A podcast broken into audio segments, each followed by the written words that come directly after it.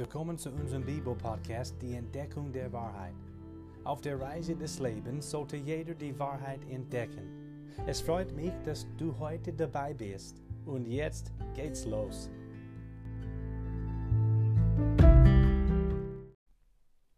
Während der vergangenen fünf Wochen sind wir mittels der Bibel zum Anfang des Universums zurückgegangen. Gott dem Schöpfer sind wir in der Bibel begegnet.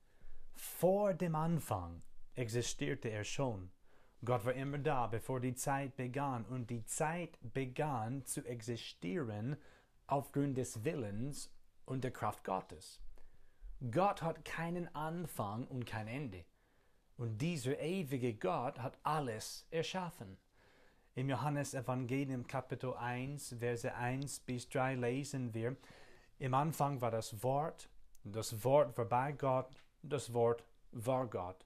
Dieses war im Anfang bei Gott. Alles ist durch dasselbe entstanden und ohne dasselbe ist auch nicht eines entstanden, was entstanden ist. Zudem sagt der allererste Vers der Bibel, 1. Mose 1,1, Im Anfang schuf Gott die Himmel und die Erde. Überdies haben wir den biblischen Schöpfungsbericht betrachtet. Gott der Herr schuf das Universum und alles, was es erfüllt. Beruhend auf der Heiligen Schrift dürften wir folgende Rückschlüsse ziehen. Innerhalb sechs buchstäblichen Tagen schuf Gott alles durch sein Wort nach seinem Willen. Eindeutig zeigt uns die Schöpfung die Handarbeit eines Schöpfers. Die Schöpfung ist das Werk Gottes, der der Schöpfer ist. Heute gehen wir zur Uhrzeit zurück, aber diesmal zu der Zeit gleich nach dem Anfang, indem wir uns mit einem Ereignis im Leben der ersten Menschen befassen.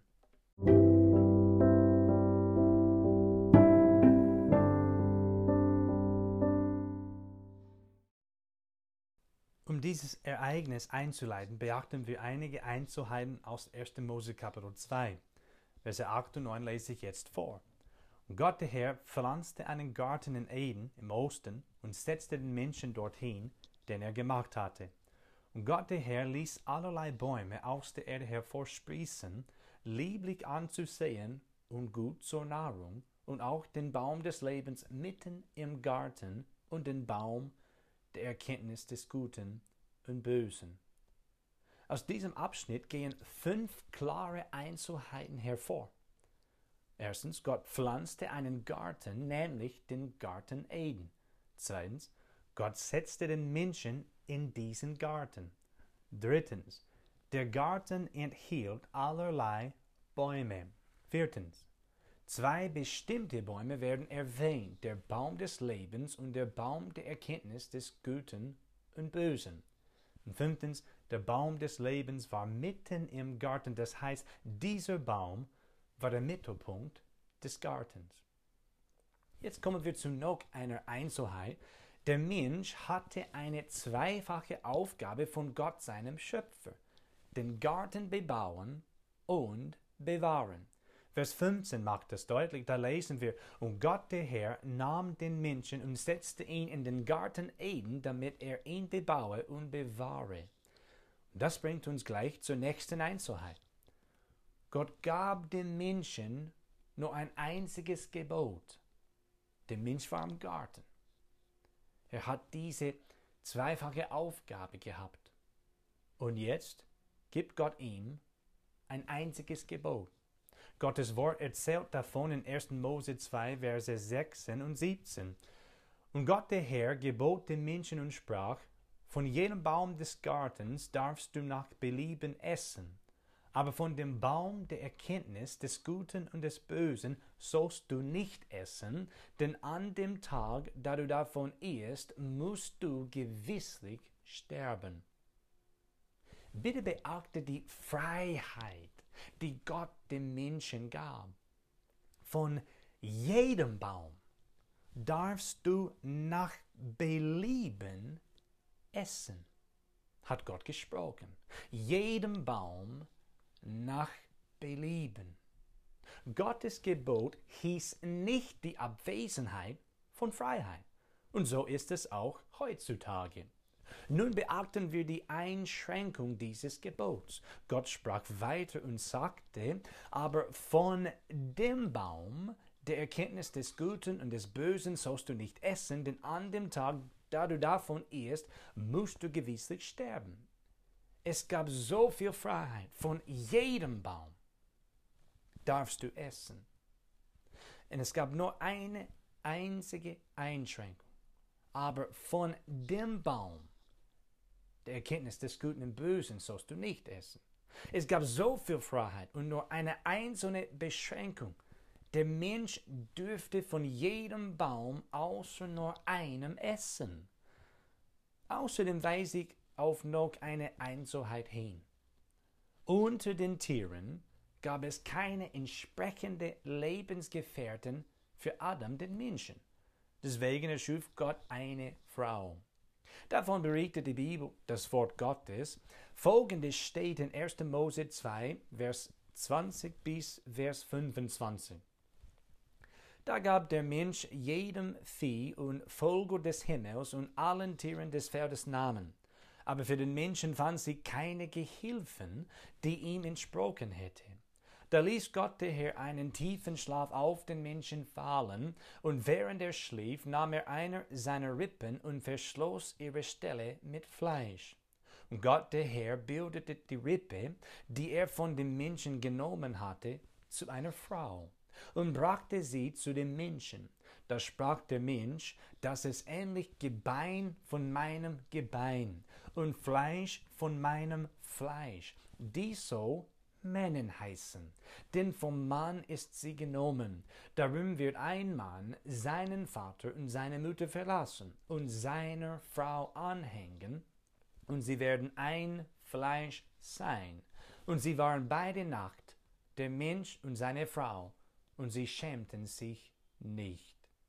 Diese Verse beschreiben die Erschaffung der Frau, die schon in 1. Mose Kapitel 1 erwähnt worden ist auch legen sie die Einsetzung der Ehe offen.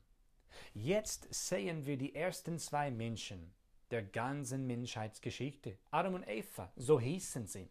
Sie waren ein seliges Ehepaar und lebten in einer idealen und schönen Umgebung, den Garten Eden.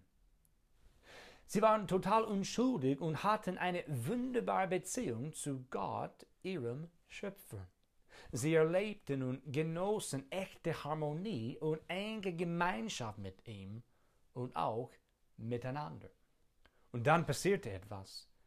Etwas tragisch, etwas schlimm, etwas übel und böse. Und dies war eigentlich einer der dunkelsten Momente der Menschheitsgeschichte.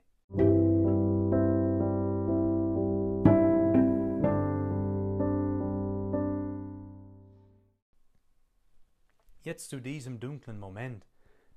Es ist der Moment, in dem die Menschheit gegen Gott gesündigt hat. An dieser Stelle möchte ich aus 1. Mose Kapitel 3 vorlesen und es ist nicht meine Absicht, den biblischen Bericht zu verteidigen, sondern ihn zu erklären. Ich fange mit Vers 1 an und lese bis Vers 6. Aber die Schlange war listiger als alle Tiere des Feldes, die Gott der Herr gemacht hatte, und sie sprach zu der Frau, sollte Gott wirklich gesagt haben, dass ihr von keinem Baum im Garten essen dürft? Da sprach die Frau zur Schlange, von der Frucht der Bäume im Garten dürfen wir essen. Aber von der Frucht des Baumes, der in der Mitte des Gartens ist, hat Gott gesagt, esst nicht davon und rührt sie auch nicht an, damit ihr nicht sterbt. Da sprach die Schlange zu der Frau, keineswegs werdet ihr sterben, sondern Gott weiß, an dem Tag, da ihr davon esst, werden euch die Augen geöffnet und ihr werdet sein wie Gott und werdet erkennen, was gut und böse ist.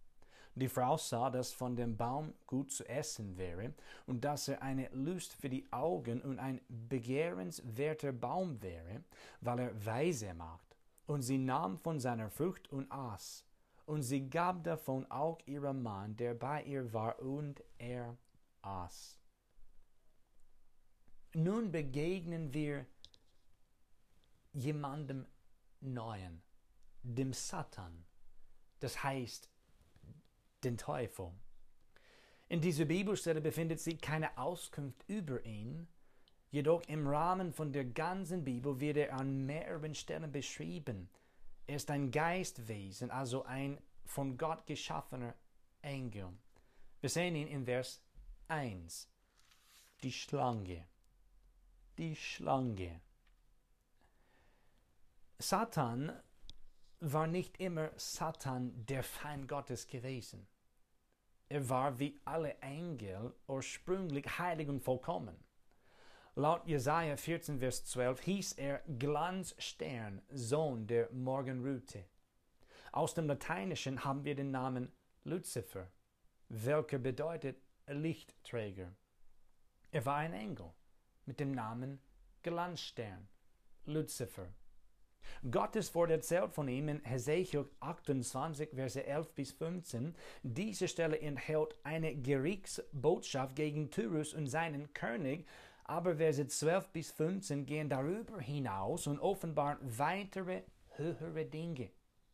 Dort sagt die Heilige Schrift, weiter erging das Wort des Herrn an mich folgendermaßen. Menschensohn, stimme ein Klagelied an über den König von Tyrus und spricht zu ihm.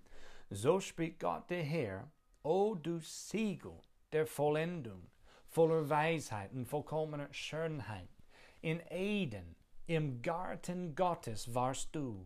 Mit allerlei Edelsteinen warst du bedeckt, mit Sardes, Topaz, Diamant, Chrysolith, Onyx, Jaspis, Saphir, Karfunkel, Schmaragd und mit Gold. Deine kunstvoll hergestellten Tamburine und Flöten waren bei dir. Am Tag deiner Erschaffung wurden sie bereitet. Du warst ein gesalbter, schützender Cherub. Ja, ich hatte dich dazu eingesetzt. Du warst auf dem heiligen Berg Gottes.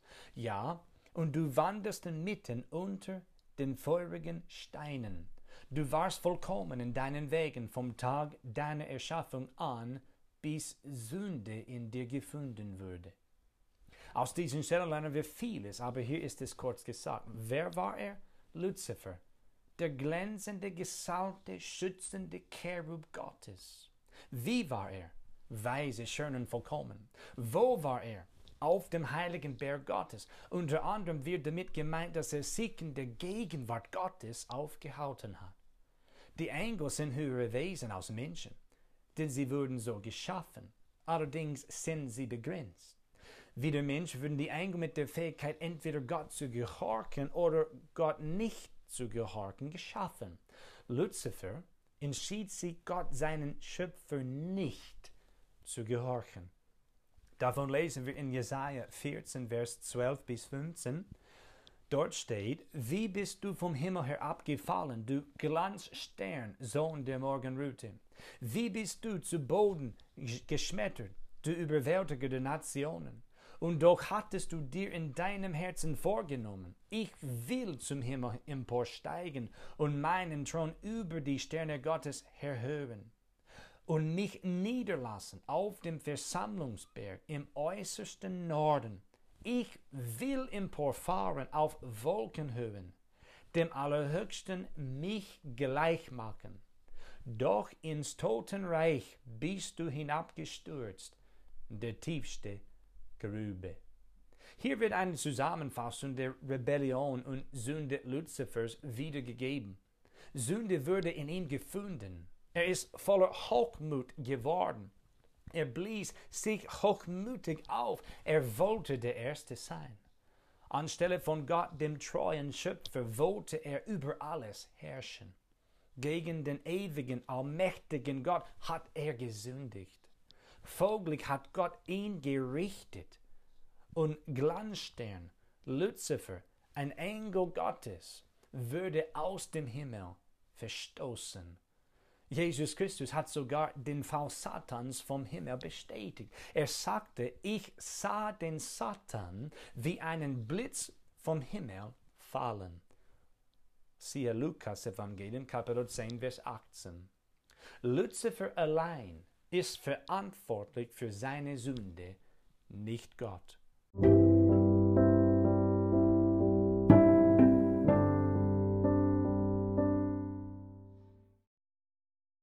Zurück zum damaligen Ereignis im Garten Eden.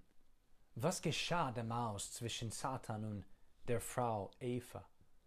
Satan hat eine Schlange benutzt. Diese Schlange ist während dieser Begegnung vom Teufel besessen gewesen. Der Teufel wollte Eva zum Ungehorsam gegenüber Gott, ihrem Schöpfer, verführen und er war erfolgreich. Johannes 8, Vers 44 beschreibt Jesus den Teufel. Er sagte, der war ein Menschenmörder von Anfang an und steht nicht in der Wahrheit, denn Wahrheit ist nicht in ihm. Wenn er die Lüge redet, so redet er aus seinem eigenen, denn er ist ein Lügner und der Vater desselben. Das Motiv Satans ist der Mord, die Methode Satans ist das Lügen. Satan begann durch die Schlange mit Eva zu reden. Er zog Gottes Wort weg und Willen in Zweifel. Gottes Wort hat er in Frage gestellt. Letztlich sprach er gegen Gott und sein Wort, seinen Weg und seinen Willen. Sollte Gott wirklich gesagt haben, dass ihr von keinem Baum im Garten essen dürft? sagte die Schlange, also Satan. Da sprach die Frau zur Schlange, von der Frucht der Bäume im Garten dürfen wir essen, aber von der Frucht des Baumes, der in der Mitte des Gartens ist, hat Gott gesagt, es nicht davon und rührt sie auch nicht an, damit er nicht stirbt. Da sprach die Schlange zu der Frau, keineswegs werdet ihr sterben, sondern Gott weiß, an dem Tag, da ihr davon esst, werden euch die Augen geöffnet und ihr werdet sein wie Gott und werdet erkennen, was gut und böse ist. Die Frau sah, dass von dem Baum gut zu essen wäre, dass er eine Lust für die Augen und ein begehrenswerter Baum wäre, weil er weise macht, und sie nahm von seiner Frucht und aß, und sie gab auch davon ihrem Mann, der bei ihr war, und er aß. Satan wollte, dass Eva harte, strenge Gedanken an Gott hätte, auch dass sie skeptische Gedanken an ihn hätte. Zudem wollte er noch, dass Eva argwöhnische und misstrauische Gedanken an Gott hätte. Im Endeffekt wollte er, dass die Menschheit gegen Gott sündigen würde und seinen Lügen statt der Wahrheit Gottes glauben würde. Das Gleiche will er für Menschen noch heute. Satan, der Widersacher und Versucher, will immer noch, dass Menschen Gott streng, unfair und ungerecht finden, dass sie gegenüber Gott skeptisch und misstrauisch seien und somit an ihn nicht glauben und seinem Wort nicht glauben. Einen der dunkelsten Momente der Menschheitsgeschichte haben wir heute betrachtet. Es war ein Moment, in dem die Menschheit dem Teufel begegnet ist, seiner Lüge geglaubt hat und gegen Gott gesündigt hat. Zum Schluss eine Frage. Wirst du Gott, dem treuen Schöpfer, oder Satan, dem betrügerischen Versucher, glauben?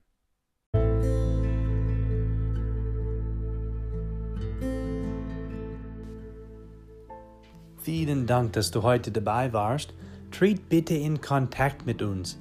Das würde uns sehr freuen. Feedback und Fragen an folgende E-Mail-Adresse jeremiahcooley at yahoo.com. Das kannst du auch finden in der Beschreibung des Podcasts. Danke nochmals, bis zum nächsten Mal.